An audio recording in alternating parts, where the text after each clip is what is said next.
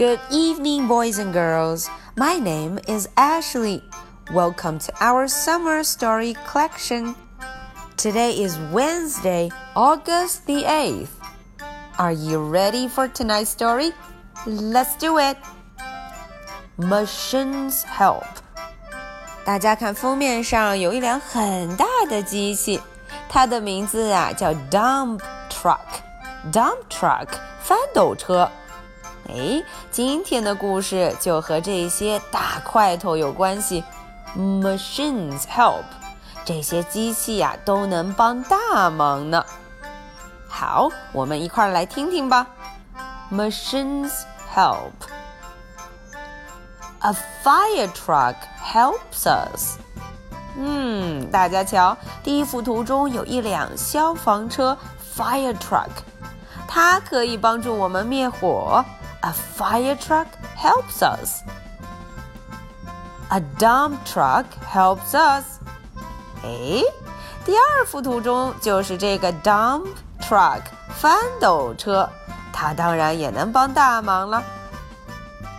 A bulldozer helps us. 哦，这不是挖掘机 bulldozer，它也能帮上我们。A bulldozer helps us. A tractor helps us. 哼，当然啦，还有拖拉机 tractor. A tractor helps us. A helicopter helps us.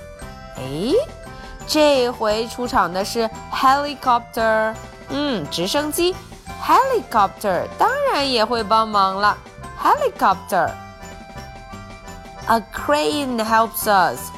哦。 这个高高长长的家伙名字叫 crane，它呀是起重机，它也可以叫做吊车 crane。A garbage truck helps us。哎，这垃圾车当然也能帮忙了。A garbage truck helps us. Okay, so now we're gonna read it together. 现在，小朋友们跟着 Ashley 一起来读吧。Machines help. A fire truck helps us. A dump truck helps us. A bulldozer helps us. A tractor helps us. A helicopter helps us. A crane helps us. A garbage truck helps us. Okay, so that's the end of the story. Now, are you ready for my question? Which machine do you like best? 诶，这个问题问的是这么多种 machine 机器里面，你最喜欢哪一个呢？What is your favorite machine? Alright, so if you get the answer, please don't forget to put it in your reading log. So, this is the story for Wednesday, August the 8th.